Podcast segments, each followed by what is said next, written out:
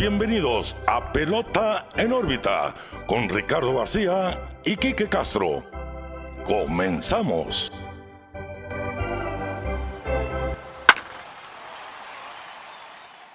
Qué bonito, qué bonito el nuevo intro. Muchas gracias a Horacio el Zurdo Ibarra por prestarnos, regalarnos un poquito de su característica voz para pues personalizar un poquito la entrada. Agradecidos con el zurdo. Y bueno, bienvenidos a un nuevo episodio de Pelota en órbita. Los saluda como siempre Ricardo García, acompañado de mi amigo y su amigo Quique Castro. ¿Qué onda, Quique? ¿Cómo estás? ¿Qué tal, Ricardo? Muy bien, muchas gracias. Un agradecimiento a Horacio Ibarra por ese intro excelente. Eh, poco a poco vamos armando mejor el programa y pues encerrado, Ricardo, seguimos en las mismas, pero bueno, ah, feliz de poder eh, grabar un programa más contigo. Antes de que, de que empecemos, Ricardo, pues quisiera invitar a la gente a que nos sigan en las redes sociales, Pelota en órbita, Twitter, Facebook, Instagram. Eh, ahí estamos subiendo constantemente información sobre el programa y también pues pedimos sus opiniones para futuros programas. Sí, hay que acabamos de llegar a mil en Instagram y en Facebook. Les, les, agradecemos mucho pues, por apoyarnos vía redes sociales. Les queda claro que pueden ver un poquito de lo que se vive semana con semana, los episodios, información que va brotando de las grandes ligas. Y los invitamos a que nos sigan siguiendo, sigan compartiendo nuestro contenido, porque pues nosotros con muchas ganas y mucha felicidad lo estaremos haciendo. Y bueno, Kike, la semana pasada tuvimos a Humberto Cota, ahora pues les traemos un tema para actualizarnos un poquito en lo que está pasando en las mayores.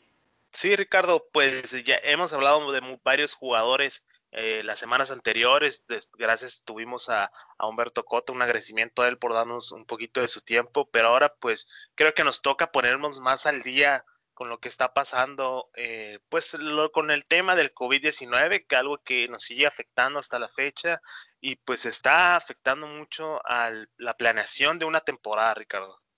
Sí, totalmente. De hecho, hace como seis semanas, si no me equivoco, tuvimos el brote principal, ¿no? De, de COVID-19 y tuvimos de invitado a, Juan Gámez, que nos platicó un poquito de la situación cuando se suspendió en aquel entonces, en marzo, el Spring Training, la pretemporada. Pues ahora nos encontramos al momento que escuchan esto, 18 de mayo, y sigue sin reanudarse la temporada. Pero dentro de lo malo lo bueno, ya se dio propuesta para una temporada, de una posible temporada 2020, Kike. Así es, pues están viendo las posibilidades eh, de que se pueda reanudar la actividad en el béisbol. Cabe mencionar también, Ricardo, que pues a pesar de, muchos intentos de que todo funcionara, también fue afectado el Clásico Mundial de Béisbol. Anunciaron la cancelación del, espectáculo del próximo año, algo que en lo personal pues me pone muy triste, es un evento muy bueno, pero pues igual eh, sigue, sigue afectando, igual como con las Olimpiadas, tuvo que, ser... Eh, pospuesto. Cancelado. Bueno, pospuesto, sí. Sí, bueno, las Olimpiadas se pospusieron un año y como se ve que el deporte profesional estaba parado en Estados Unidos, las Olimpiadas se postergan un año, pues se decide que mover la fecha del Mundial que iba a ser en marzo del 2021, posiblemente para 2023, está por verse. Y sí, un evento bastante magno, grande, que obviamente eh, pues representa a los países en el mejor nivel del mundo del béisbol, que ha venido creciendo, ¿no? En las últimas ediciones de cuando empezó ahora hemos visto cada vez más estrellas en sus diferentes países.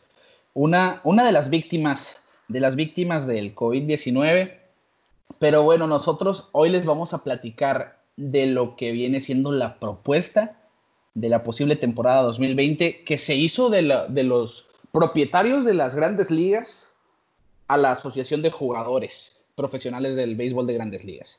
Sí, pues está viendo ahí una negociación, pues que ya lleva mucho tiempo, ¿no, Ricardo? Ya habíamos hablado al respecto de lo que pedía la Asociación de Jugadores. Al principio se decía que, pues una vez que se levantaran las restricciones de vuelo, eh, que pudieran eh, jugar con los aficionados en el estadio, eh, pero bueno, ahora se está complicando un poquito más porque pues no se ve para cuándo eh, se pare este brote en Estados Unidos principalmente del COVID-19 y también se está viendo afectado pues los jugadores mismos por la cuestión de salarios y todo ese tipo de situaciones. que, que, a final de cuentas esa va a ser la, la, cuestión que más controversia va a ser, creo yo. Porque obviamente todos los jugadores quieren ver cada centavo de su contrato al final de la temporada. Lo que no quiero decir que es imposible, pero es muy complicado si no va a haber una temporada completa, si no va a haber una temporada adecuada a lo normal. Que es a lo que vamos para comenzar este, esta plática sobre la propuesta del 2020. Rob Manfred estuvo en CNN y comentó que si no se juega una temporada este año, se estiman 4 billones de dólares en pérdidas monetarias. 4 billones, si no hay béisbol, se perderían en las grandes ligas. Lo que sí no hizo mención si esto es de dinero que estaría, que posiblemente entraría a grandes ligas en cuestión de taquilla y ventas, o si es realmente eh, dinero que van a perder ellos que normalmente usarían como inversión o, o otra cosa. Y se empleó un grueso y robusto documento, Kike, de 67 hojas, donde se hizo propuesta para la temporada 2020.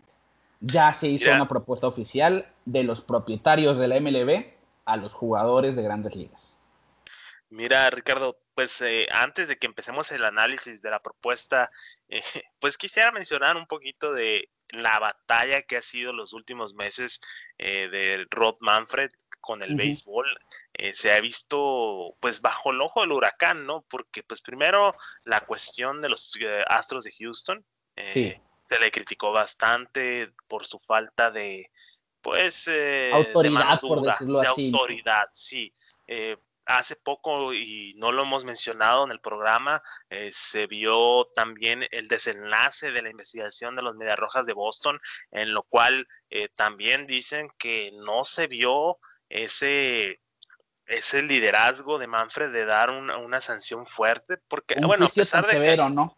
Sí, a pesar de que no fue algo tan duro como lo, lo de los Houston Astros, lo que hicieron los Red Sox, eh, también fue muy criticado y ahora pues mira, se viene con este tema tan complicado del, del COVID-19 y ahí le toca eh, ser eh, intermediario, ¿no? entre los jugadores y la asociación de jugadores y, pues mira, pobre Manfred va a quedar su, su, su carrera como comisionado marcado por muchas cosas en muy poco tiempo. Le tocó un tiempo bastante difícil, eso es, es más que claro, ¿no? Porque controversia tras controversia, lo de los Astros, lo de los Medias Rojas, otras cosas que no salieron ahora, pues le toque el tiempo de negociar con los jugadores para ver si juegan o no, porque técnicamente esta propuesta se lanzó de la liga, de los, de los dueños de los equipos, a los jugadores. Si los jugadores le dan luz verde, se juega béisbol, así de fácil, en resumidas cuentas. Si dicen que no, pues no va a haber temporada. Y, el problema es que el miedo que se vive y yo creo que es el miedo que tiene eh, Manfred y muchos de los dueños, es que se vea otra situación como en los noventas, cuando fue eh, aquella huelga de jugadores. En el 94, sí. En el 94, en la cual pues se canceló incluso hasta la Serie Mundial. Entonces, está el fantasma de la huelga por las situaciones que están generando el problema del COVID-19. Eh, pero bueno, Ricardo, menciona, pues quisiera que menciones, mejor dicho, cómo va este acuerdo que están tratando de, tener entre los jugadores y las, eh, los equipos. Sí, muy bien. Eh, pues les decía, son, es un documento de 67 hojas que publicó Grandes Ligas para los jugadores, que, donde trata varios puntos. Para iniciar, pues sería una temporada de 82 juegos, comenzando en julio. Una temporada de una tercera parte casi de lo que habitualmente es. 82 juegos, empezando en julio. Lo que se me hace, está bien, ¿no? O sea, va a empezar tarde. No, no veo por qué forzar a una temporada de 162 juegos y, extender más el riesgo, ¿no? De los empleados, jugadores y diferentes personas dentro de la industria del béisbol. Y también se busca implementar el bateador designado universal, Quique. Sí, eso, mira, ese punto se me hace, eh, pues es algo que se ha hablado varios años, Ricardo. Sí. desde bastantes años atrás se está diciendo que quieren implementar el designado universal. Eh, muchos pitchers, incluyendo a Mason Garmer, uno de los mejores pitchers bateadores que hay en la liga, están en contra de esta, de esta situación. Yo lo personal, a mí me gusta esa diferencia entre Liga Nacional y Liga Americana. Me gusta el momento de la Serie Mundial ver cómo el, el, manager de la otra liga, sí, pues tiene que, tener ajustes en el juego y ver cómo mover sus piezas. Eh, al final de cuentas, yo siento que algo, es algo que va a suceder, eh, nos guste o no, Ricardo, eh, porque están viendo ah, la manera de implementar esto y si lo aplican en esta temporada corta, si es que hay temporada, siento que es un cambio que se va a quedar permanente. Sí, de hecho, a mí, mira, yo tengo sentimientos encontrados con esa regla porque sí me gusta el caso de la Serie Mundial de ver el reto para el manager de la Liga Americana, ¿no? De ver cómo mueve sus piezas. Pero también veo como que más necesario el ver que el pitcher se encargue de lanzar, ya está bien, quítale el bat, no, realmente va a ser más atractivo los juegos ofensivamente hablando. Sí, claro. Porque hay, final de cuentas, sí, continúa. Hay, es uno de cal por los que hay de arena en cuestión de pitchers que batean bien, Madison Baumgartner, Zach Greinke, DeGrom, pero compáralos con los demás que muy rara vez batean arriba de 100 de promedio. O sea, siento yo que e, incluso Walker Buehler lo tuiteó, ¿no? No bateaba ni de 200 en doble A. Imagínate en las mayores. Existe esa opción para los pitchers que les gusta batear, que saben que batean bien sus mismos manejadores, de que el bateador designado se ponga o no. Por ejemplo, el caso de Baumgartner, ahora que se estrene con los Diamondbacks, quién sabe si esta temporada o la otra, pues podrían optar por, bueno, yo quiero bateador designado o yo quiero que batee Von Garner. Sí, de hecho se vio, creo que en una serie contra Oakland, así que Von Garner estuvo, estuvo bateando, eh, pero como dices, eh, una de cal por varias de arena. Eh, es un, algo que, que, va a beneficiar al final de cuentas al mismo béisbol porque va a haber más ofensiva, eh, va a haber más jugadores, le va a dar la oportunidad a muchos jugadores que se tienen que retirar por no tener trabajo, de darles unos años, unos dos, tres años más de trabajo por ser eh, el, bateador designado de un equipo. Nosotros estamos familiarizados con el mejor designado que ha habido, Big Papi, que si no hubiera sido por el bateador designado, se hubiera quedado sin trabajo hace mucho tiempo. O, imagínate lo que platicábamos en el episodio de Barry Bonds. Que, que, mucha gente considera que se retiró temprano a pesar de, de su edad. Eh, si hubiera existido bateador designado en la Liga Nacional, Barry Bonds se queda fácil unos tres años más. Fácil. Claro. Sí, sí, sí. Y es que lo que te digo, que, como, como lo expresó Walker Buehler, hay muchos que lo han hecho a lo largo de los últimos años. Se espera una fácil aprobación de los jugadores a esta regla del bateador designado en ambas ligas. Desde hace tiempo ya lo están favoreciendo. Y lo bueno en este 2020, que hay que, hay que destacar, esta regla del bateador designado universal, entre comillas, no viene para quedarse, viene nomás para el 2020 y sus 82 juegos probables. Y no impactaría las finanzas del 2020 en cuestión de contratos de los jugadores, pero sí puede promover el pago de algunos jugadores para 2021, Kike. El, es que es de considerarse, sí, no llega para quedarse guiño, guiño, ¿no? O sea, a lo mejor es tan bueno el impacto que decide la liga, ¿saben qué? Se va a quedar. Y los jugadores que se ven tanto en la Liga Nacional, lo que le llaman el platoon player o el jugador de medio tiempo del el típico zurdo que nomás entra cuando hay pitcher derecho o viceversa. Ahora va a tener pues más juego porque existe el bateador designado y hay algunos equipos que se van a ver beneficiados como el caso de los Dodgers que tienen 80 mil outfielders. Por ejemplo, el caso de Max Monsi, Mookie Betts, Kike Hernández, Cody Bellinger, los podrían rotar a uno de ellos en el, en el bateador designado, ¿no? O los Nationals, que también tienen mucha profundidad, o los Brewers ya no batallarían para darle tanto juego a Ryan Braun. Ahí está, sal de los jardines, juega como BD. O el caso de Giovanni Céspedes y vuelve con los Mets, ¿no? Por decir algunos ejemplos, pero la realidad de las cosas es que todos los equipos de la Liga Nacional se van a ver beneficiados por tener un bateador más en vez del pitch. Al final de cuentas, yo siento que va a, va a ser un buen experimento. Eh, aprovechando la, la, temporada corta, le va a funcionar a grandes ligas, va a salir beneficiado, pues, para probar este, este tema del bateador designado universal, pero yo mi sospecha es que es algo que, se va a implementar ya para quedarse, porque es un ganar-ganar, es un ganar para ciertos jugadores, ah, es ganar para la misma liga, es hacer más atractivos los juegos en la liga nacional, donde eh, lo puedes ver tú mismo, Ricardo, al momento de ver un juego de liga nacional y liga americana, son dos cosas totalmente diferentes. Sí, en, El, en el, modo, al momento de ver la ofensiva, igual hay mucha ofensiva en la liga nacional, pero sí se nota esa pequeña diferencia cuando existe el bateador designado. Eh, no sé si te acuerdas, Ricardo, cuando Joe Maddon estaba con los Chicago Cubs, empezaba él a barajear su line-up y ponía al, bateador, eh, del pitcher bateador en el octavo. Sí, para tener octavo hasta séptimo a veces. Sí, para tener eh, un noveno, pues como se dice a veces, un noveno mentiroso que está hasta abajo, pero también que puede servirte como primer bat. Sí, claro. Entonces, eh, en lo personal, a mí me gustaría que siguiera esa diferencia entre Liga Nacional y Liga Americana, pero bueno, sí, sí lo veo eh, algo eh, viable y algo que tiene sentido, no, no, eh, como, no como los otros cambios que hemos platicado otras veces, que lo del reloj del picheo y otro tipo de cosas que Manfred ha querido implementar. esto va a ser algo que va a beneficiar a la liga y a los jugadores. Sí, estoy de acuerdo. Siento que es una regla que tiene, pues tiene viene de, un contexto de necesidad, ¿no? Para hacer un poquito más atractivos los juegos. Pero veremos, son 82 juegos de, prueba técnicamente en este 2020. Sí hay temporada, ¿no? 14 equipos en playoff, Kike. Se expanderían los playoffs en vez de los 10 ya equipos desde el 2011, si no me equivoco, que entró el segundo comodín. Ahora vamos a ver 14 equipos, es decir, 3 campeones de división por liga ¿Y cuántos comodines? ¿Son cuatro comodines? Cuatro comodines. Entonces, ¿habría dos juegos de comodín? Sí, es, es, técnicamente lo que se espera, ¿no? No, no se ha aún hecho público cómo se manejaría lo de los 14 equipos en playoff.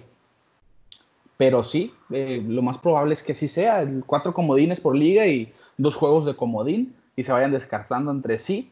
Lo que me parece por la temporada corta, pues está bien, son menos juegos, obviamente menos juegos, menos probabilidades de entrar a los playoffs. Bueno, pues expande los playoffs para que los equipos que mínimo tuvieron una temporada buena puedan pues pelear por entrar. Me parece algo pues lógico, me parece sensato, inteligente. Y mira, eso pues va a estar bueno, le va a dar un poquito más de, de, sabor a la temporada corta. Sí. Porque, por ejemplo, en la, en la Liga Nacional, allá los Chicago Cubs y los Milwaukee Brewers han tenido una pelea muy, dura los últimos eh, años. Sí, esa central de, la Nacional ha estado muy reñida los últimos dos años. Sí, y fíjate, y ahora San Luis con ese equipo que, que, se ha armado eh, en los últimos años, ya está en el quite también en esa división que, se está, que está muy fuerte y pues va a poner un poco las cosas más interesantes. Entonces, eh, siento que, pues bueno, va, este también va a ser un experimento, a ver si no es algo que se quede. Em, y pues bueno, todo se está viendo para poder hacer atractiva la temporada, ¿no, Ricardo? Yo creo que al final de cuentas eso es, eso es la base de todo, ¿no? Que la temporada sea atractiva, porque uno como aficionado de béisbol está acostumbrado a ver 162 partidos. Y al final de cuentas, pues, eh, aunque muchos dicen que es aburrido, que dura mucho, pues a uno le gusta, ¿no? Estar eh, tres horas viendo los juegos. Y esto, con la temporada corta, yo siento que le va a dar, eh, pues, más, más competencia, ¿no? Porque todo ya es inmediato, ya no tienes tanto tiempo de, de estar no es como antes de que, ah, estás en abril, estás bateando de 100, pues no hay problema, pues para después del, juego de estrellas ya te, enrachas y tienes buenos números, ¿me explico? Sí, ahora, va, a ser algo... más, rápido, vamos a ver mejores promedios, vamos a ver, sí, una baja de carreras impulsadas y, home runs, pero bueno, al final de cuentas está, se está haciendo todo lo posible que sea una temporada atractiva. Sí, va a ser algo comparable a una temporada de béisbol invernal, relativamente corta, aproximadamente son 60 juegos en el béisbol invernal, aquí van a ser 82. Y, y si hay temporada va a pasar a los, a los libros de historia con obviamente pues un marcatextos amarillo por encima, porque va a ser la única temporada de esa índole, de ese tipo, una temporada corta de grandes ligas, que va a tener 14 equipos en los playoffs, va a iniciar en julio para empezar. Y va a tener, no va a tener juego de estrellas, que después de 80 años, si no me equivoco, no va a haber juego de estrellas. Sí, la gente que, escuchó el, episodio pasado, pues eh, pudieron ver cómo eh, le quisimos hacer un poquito de, carrilla a Humberto Cota al respecto de, del juego de estrellas, pues él es un gran aficionado de los Dodgers de Los Ángeles. Lo que se está viendo al respecto del juego de estrellas es la posibilidad de aplazarlo. ¿A qué me refiero? Que en lugar de que sea este año en Los Ángeles, sea en el 2021 y pues las sedes se vayan recorriendo, porque tengo entendido que ya están, la sede del 2021 ya está puesta, ¿verdad? Sí, se, normalmente se establece la del siguiente año y la del siguiente, o sea, sería Los Ángeles ya está confirmado y los dos siguientes años, para no decir, para acabar pronto, ¿no? Pero sí, se, se cancela el juego de estrellas, es lógico y es necesario, es una temporada corta, ¿para qué quieres un descanso a mitad de temporada? No, no es necesario. Y, lo que quieren los jugadores es enracharse, ¿no? Sí, obviamente. Que al final de cuentas un, un, juego de estrellas los va, les va a quitar el ritmo, que el poco ritmo que van a poder agarrar. Sí, va a ser, de hecho, hablando de enracharse, pues este plan también incluye pues un plan como una mini pretemporada de unas dos, tres semanas para que los catchers y pitchers entren en calor y después los jugadores de posición puedan entrar en ritmo una semana previa a iniciar con la temporada regular. Otro de los puntos es el uso de los estadios locales. Obviamente si lo permiten los gobiernos estatales, ¿no? Ya estábamos viendo Arizona, por ejemplo, ha sido uno de los estadios que ya está permitiendo que se renueven las actividades deportivas. Es cuestión de tiempo ver cómo los gobiernos de Estados Unidos de cada estado pues deciden si también reanudan los deportes en, en cada uno de ellos y si no pues existe la opción de que se juegue en los complejos de Arizona en, los complejos de la pretemporada, ¿no? Ese es uno de los puntos, pues, más que, de, que dependen más del gobierno, no está tanto dentro de las manos de la liga. Y dentro de todo esto, pues la propuesta de la temporada 2020 tiene un riguroso protocolo que ya cubre los puntos de pruebas del virus, que se hablaba de más de 10.000 pruebas a la semana entre jugadores, empleados, managers, todos los elementos de grandes ligas. 10.000 exámenes a la semana, que a lo que me habías mostrado tú a mí, algo acerca de los laboratorios de esteroides de las grandes ligas. Sí, las grandes ligas tienen un, un, laboratorio específico para hacer sus pruebas de antidoping, pues ya ves, ¿no? Hemos hablado también de los esteroides en el béisbol, y entonces tienen un laboratorio dedicado a, las pruebas, está ubicado en Utah. Entonces lo que va a hacer Grandes Ligas es eh, tomar ese laboratorio y utilizarlo para probar no nomás a los jugadores, eh, sino también al personal, eh, a la familia de los, de los jugadores y a toda la gente que esté conectada con grandes ligas para evitar estos contagios. Pues es que imagínate, Ricardo, en el béisbol lo principal son las manos, ¿no? Y, sí, sí. el tirar la pelota y tener el bat y golpear el, con la pelota, el, bat con la pelota. Eh, hay muchas maneras de, tomar eh, eh, que se pueda hacer un contagio masivo, pues. Sí, entonces. Y, eso es uno de los puntos que, que más adelantito en este listado de, de la propuesta del protocolo se va a tocar, ¿eh? Las 10.000 pruebas del virus a la semana es uno de ellos. Ya también está, ya se tocó, ya se cubrió el punto de viajes en cuestión de, de logística, aunque aún no se publicó cómo se haría, ¿no? Está también mencionado los ajustes que se van a hacer dentro de los estadios y el campo, entre otras cosas. En cuestión de, como es una temporada corta, no hay descansos, mucha gente ya había pues especulado que el roster se iba a tener que expandir porque pues no van a haber descansos, los pitchers no pueden estar tire y tire y asuntos como esos, aunque pienso yo, pues bueno, son, van a ser 82 juegos, la carga para mí, a mi pensar no es tanta, pero obviamente los jugadores sí la resentirían, ¿no? Y pues los equipos van a tener 50 jugadores en el roster, de, el que es conocido como el roster de 40, ahora va a ser de 50, pero el número de activos de los que actualmente estarían jugando en las grandes ligas todavía no se define. Se sigue negociando con la asociación de jugadores. Sí. Los jugadores y el personal que no estén participando en un juego se ubicarán en las gradas separados por mínimo un metro de 80, por un metro ochenta de distancia. Por mínimo un metro ochenta de distancia. Con su sana distancia, así es. Y, y es algo, todo esto que estamos viendo es algo que no dije al principio. Todo este listado en sí es bizarro, es raro, es algo que nunca se había visto. Ya se está viendo en Corea y en Taiwán los juegos sin fanáticos. Ahora en grandes ligas verlo, la gente que va a estar sentada en las gradas son los mismos jugadores de banca, los mismos del personal médico, el coach y demás. Y en el dugout solamente los jugadores activos, ¿no? Que estén dentro, que estén en el line-up. Sí, Ricardo, no sé si eh, tú viste pues ahora se está dando un poquito más de, difusión a la Liga de Corea, algo que se me hace excelente. ESPN ahora está transmitiendo los juegos de, la Liga Coreana de Béisbol. Eh, y me, se me, hizo muy gracioso ver que eh, los coreanos pusieron aficionados de cartón. No sé si, no sé si lo lograste ver en, los videos de la temporada que están transmitiendo. Eh, se ve algo muy cómico, pero pues es la realidad en la que estamos viviendo, Ricardo. O sea, es algo sin precedentes en todo el sentido de la palabra. Sí, y es que así de fácil. O no hay aficionados o no hay béisbol. Creo yo que todos estaremos de acuerdo de ver el béisbol desde nuestra casa, prendiendo la tele, prendiendo la computadora o el celular y sanos a estar allá hechos bola en un estadio, pues arriesgándonos, ¿no? A, a recibir este virus. Bueno, este es uno de los puntos. Entonces, todos los que no estén jugando estarán en las gradas con su sana distancia. Los fildeadores van a ser alentados a que se separen del corredor algunos pasos entre picheo y picheo. O sea, el, el primera base, si hay corredor, técnicamente va a tener que estarlo cuidando con mucha precaución, ¿no? O sea, están, están incitando que no haya contacto, ¿no? Entre jugadores. Pero ahora imagínate ese caso, ¿no? El corredor en primera amenazando con el robo, el revire, obviamente, pues el primera base tendría que estar pegado a la base.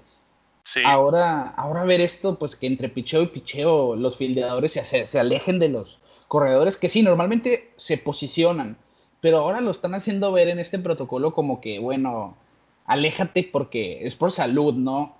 Siento yo que, es raro, es raro, no sé cómo resumirlo en palabras, no. Sí, sí, es que se puede, se presta a muchas situaciones. Eh, si por sí el béisbol es un deporte en el que siempre ves algo nuevo, imagínate una temporada con todo este tipo de restricciones, pues no, vamos a ver una temporada eh, bizarra, ¿no?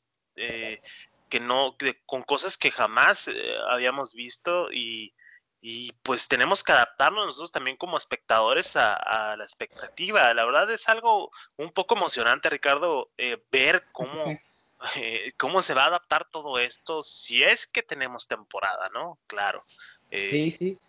Porque ese es otro punto, ¿no? Sí, claro. Y me parece, pues es algo inédito, obviamente. Este episodio se va a poder resumir con la palabra bizarro, porque todo lo que habla este protocolo son medidas pensando en la propagación del virus y cómo mitigar acerca de esto. Y pues vamos a ver algunas cosas que parecen de caricatura, que parecen una comedia. Por ejemplo, los coaches de primera y tercera no se pueden acercar a los jugadores ni umpires. Y los jugadores no van a socializar con sus oponentes vemos como antes de cada juego típica, ¿no? Que los jugadores van y saludan a sus contrincantes, que platican. Bueno, pues ahora eso no va a existir en esta temporada. Los dos equipos de su lado, en su clubhouse, en su dugout, con su respectiva distancia, solamente van a jugar béisbol y se van para su casa. Oye, Ricardo, imagínate, eh, una de las cosas más eh, que me gustan a mí en, un juego, pues es cuando el, manager del equipo va y alega una jugada con el umpire, ¿no? Y pues eh, no sé si te acuerdas que hay veces que pues mi, hasta casi se besan, ¿no? Que tienen cara contra cara gritándose cosas y eso no lo vamos a ver. Entonces, ¿cómo se van a gritar de lejitos? Eso va a ser una cosa muy interesante de ver, ¿no, Ricardo? Sí, sí, sí. Van a gritar desde el cajón, ¿no? De coach, desde, el, cajón. Ahí se van a estar gritando para alegar las jugadas. Y van a ver, los umpires también obviamente van a tener que, van a tener que aguantar más de lo normal, ¿no? Porque para evitar cualquier tipo de calentar a un manager, ¿no? Que se te acerque enojado, que todo ese tipo de situaciones, ¿no? Van a tener que, que ser más pacientes a la hora de llevar el juego. También cada pitcher va a tener su propio set de pelotas para hacer bullpen, lo que pues me parece también un poco lógico. Y los jugadores van a ser desalentados de que se bañen o se duchen en los estadios. Técnicamente, como te digo, llegas, juegas y te vas. No te bañas ahí siquiera, no te cambies ahí. Vete del estadio luego, luego. Y entre los elementos destacados de este protocolo de la temporada 2020, de la posible temporada, pues como les decía, 10.000 test de coronavirus a la semana. La MLB va a ofrecer pruebas gratuitas de coronavirus a los empleados del sector salud en las ciudades que tiene la liga, en las 30 plazas. y esto es algo, sí, a mí también me parece pues bastante atento por parte de la liga, ¿no? Un, buen acto. Pero este es un punto que, el que yo estoy esperando, se me hace extraño, va a ser como que le va a quitar la esencia al juego, las restricciones en los estadios. Yo te estaba platicando antes de grabar esto, pero no van a ver ya no van a haber high fives, no van a chocarse las manos después de un juego, de una buena jugada, de un buen batazo, no van a chocar puños, no van a haber abrazos entre jugadores. De hecho, los abrazos y lo que y fraternizar está sumamente prohibido en este protocolo. Las peleas, obviamente, algo que va a beneficiar a los Astros de Houston, pues van a estar con un tache gigante encima, ¿no? Y también se va a, se prohíbe escupir mascar tabaco, chicle, usar eh, las semillas de girasol, no bad boys. Está prohibido batear en las instalaciones de los estadios, en los indoors que les llaman en las jaulas. Y, también estará prohibido estar hombro con hombro en el himno nacional. Cosas que, hacen característico al béisbol. El chicle, la, la goma de mascar, para aquellos que no son de México, el tabaco, escupir, ¿no? Que vemos en la caja de bateo cuando escupen y demás. Esas cosas que, que, hacen el béisbol un estereotipo, ya no van a estar en el 2020. Y son parte de la rutina, ¿no? O sea, llegar al estadio, abrir tus semillas, meterte un, meterte un bonche a la boca, eh, escupir el, el, el, cascarón de la semilla, los usadores de tabaco, pues ponerse su, su bloque de tabaco en el labio y, estar escupiendo, estar platicando, estar cotorreando ahí con los amigos, los handshakes ahí bien creativos de todos, pues es algo que no vamos a ver. Yo siento que, imagínate, va a estar un poquito triste, ¿no? El, quitarle ese sabor, ese sabor de, más con el jugador latino sobre todo los latinos, ¿no? Que se caracterizan mucho, se caracterizan mucho de esto que lo que decía el no fraternizar. El béisbol es un deporte 100% fraternal, se genera así un ambiente de hermandad en el mismo clubhouse. Y pues ahora vamos a ver cómo se va a ver frío, insípido, ¿no? El, el ver a los jugadores con distancia en el dugout, solamente jugando pero bueno, todo sea por el aficionado y porque haya deporte que, que a final de cuentas le da esperanza, ¿no? Al mundo de, bueno, ya están jugando béisbol, a lo mejor la situación ya se está calmando, ¿no? Es como una luz verde, pero está por verse todavía. Eso, este punto es la restricción en los estadios. También, pues les decía, el distanciamiento social en dugouts y en las gradas.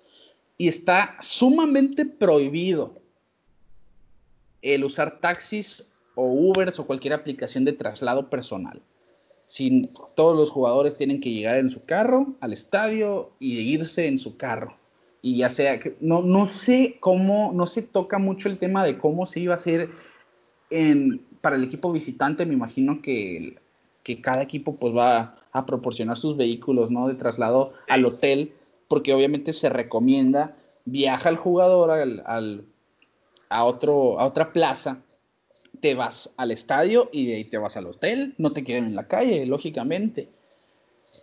Y este es, pues, no taxis, no Ubers, un punto destacado aquí en el protocolo, que por cierto, los protocolos de esta propuesta, de este plan 2020, los escribieron los vicepresidentes de la, de la MLB, Patrick Holligan, Brian Seeley y el ex pitcher de Grandes Ligas Chris Young, junto con el vicepresidente John Coyles. Así que ellos se encargaron de redactar la propuesta de los propietarios a los jugadores. A los jugadores. Sí, y ya, mira, lo platicamos hace, hace rato, antes de empezar a grabar. Eh, yo siento que ya se le está cerrando esa ventana, Ricardo, para empezar una temporada. Eh, yo siento que, que se está viendo muy complicado eh, llegar a un acuerdo, porque al final de cuentas los jugadores quieren jugar, ¿sí? Y pues los propietarios, obviamente, pues su negocio, ¿no? Les interesa que, sus jugadores jueguen, eh, pero también pues ser remunerados, ¿no? Sí, y, ganar dinero, porque no nomás son las entradas, pues imagínate, el, todo lo que se consume adentro, los estadios, los jerseys, las gorras, la eh, comida, ¿no? Sobre la comida, los patrocinadores en los juegos de, la, en la TV, eh, las suscripciones del servicio online de, para ver los juegos, eh, son muchas cosas que se van a perder o que no van a tener ese ingreso los, los dueños. Pero pues yo creo que el problema más grande al final de cuentas, aparte pues la seguridad de todos, es ese recorte que le quieren hacer a los jugadores, ¿no? Sí, sí, y, y es que es lo que al principio eh, mencionamos, 4 billones de dólares de pérdidas si no hay temporada de las grandes ligas. Pero si sí hay temporada, obviamente se va a tener que adecuar la cuestión salarial.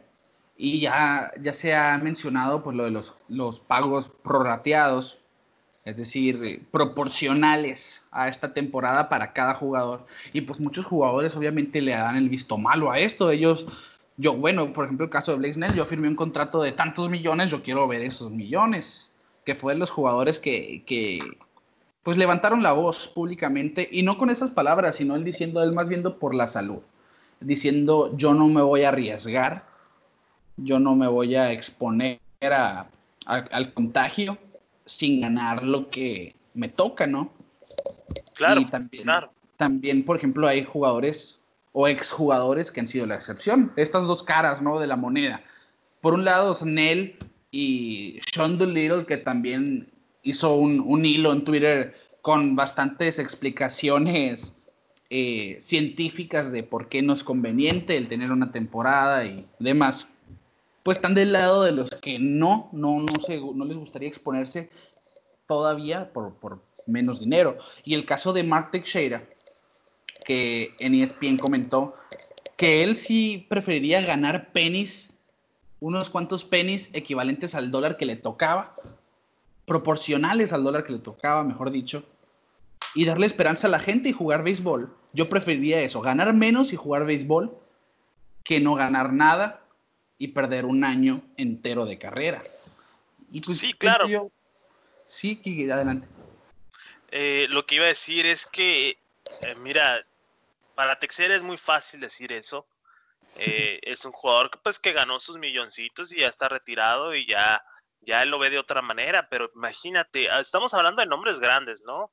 Eh, Blake Snell, eh, Sean Doolittle, entre otros jugadores que se han manifestado, incluyendo Bryce Harper, que ahorita vamos a platicar lo que él comentó. Pero imagínate un jugador que gana el mínimo, el mínimo de liga, que no gana millones de dólares que es un jugador que pues prácticamente él necesita sus números en el campo y necesita su, su paga, ¿no? Porque al final de cuentas es su trabajo, ¿no? Nosotros lo vemos como entretenimiento, pero al final de cuentas es su, es su trabajo, es su trabajo estar en el campo y ganar su, su paycheck, su, su, su dinero. Su cheque, sí. Eh, su cheque, sí, claro. Y, imagínate un jugador que, está ganando el mínimo de liga o un jugador de triple A que, que, a veces que ni siquiera ganan lo suficiente para estar. Que hay muchos jugadores que dejan de jugar béisbol porque no les alcanza estar viviendo y trabajando en el béisbol. Eh, es una situación muy incómoda. Yo me pongo de parte de los jugadores, Ricardo. No sé cuál sea tu opinión, porque al final de cuentas sí van a tener muchas pérdidas los, los, eh, los dueños de los equipos, pero son millonarios y son carteras muy grandes y si hicieron un compromiso de millones de dólares, pues ni modo, hay que pagarles. Yo, estoy de acuerdo contigo, eh, porque el, el, pelotero dura toda su vida preparándose y por fin llega a las grandes ligas, obviamente quiere que se le pague. Si va a haber temporada, páguenles, páguenles. O sea, el, el equipo, la industria, el, la franquicia sí se puede reponer quizá más fácil que una individualidad, que un jugador. Obviamente hay equipos que la tienen más difícil que otras, como los equipos chicos de Tampa Bay y Oakland, y decir algún, por decir algunos, que los grandes como los Yankees, los Dodgers, los Medias Rojas, ¿no? Pero siento yo que sí, se tiene que ver por el jugador. Y esta controversia siento yo que va a ser la que va a detonar el que haya temporada o no. De la propuesta que estábamos comentando, se espera la respuesta a más tardar el 22 de mayo, el próximo viernes, por parte de la Asociación de Jugadores.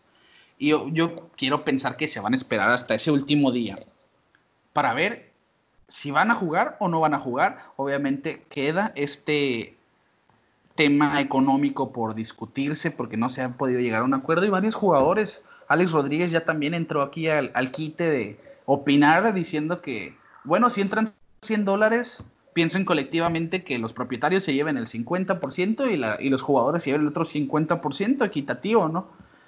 Pero siento yo que no es tan fácil, no, no es tan fácil el, el, verlo así en esta situación porque cada quien va a ver por su casa, por su persona y... Claro. Y, al final de cuentas pues van, van a tener que, que discutirlo, ¿no? ¿no? No vamos a ver nada hasta este siguiente 22 de mayo, acuérdate, Miki, que no creo que salga algo antes. No, y eso es algo que se ha caracterizado mucho. Eh, ahorita Tony Clark, el, el, jefe de ahorita del, del sindicato de jugadores, ha tenido pues un silencio que nomás decirlo lo, lo básico, ¿no? No han dado mucho sí. detalle en las cosas que se están discutiendo. Claro, a mí se me hace excelente eso, pues porque los jugadores necesitan organizarse de la manera correcta y espero que al final de cuentas lleguen a un acuerdo, pero no sé cuál sea tu opinión, Ricardo, pero uh, como yo veo las cosas, se está complicando demasiado y se me ve muy difícil que haya una temporada este año. Sí, yo estoy de acuerdo. Yo no, no por pesimista, pero sí, como decías, la, la, la ventana se está cerrando. Sí. Se está cerrando esa, esa ventana para que ya exista una temporada por diferentes cuestiones. La verdad es que no veo sensato el que los jugadores se arriesguen si les van a pagar menos. Y también es que Estados Unidos ya es el país con más contagios, con más números de casos de coronavirus. Y yo veo poco, poco probable, eh, la verdad, yo sí lo siento muy poco probable que exista una temporada, aún con estas reglas que están viendo, esta propuesta, este protocolo. Porque es difícil, no, no es tan fácil el decir, tú no sabes que los familiares de cada jugador con quién estuvo y quién tuvo el virus y pues va el jugador a su casa y se le puede pegar. Es muy fácil, ¿no?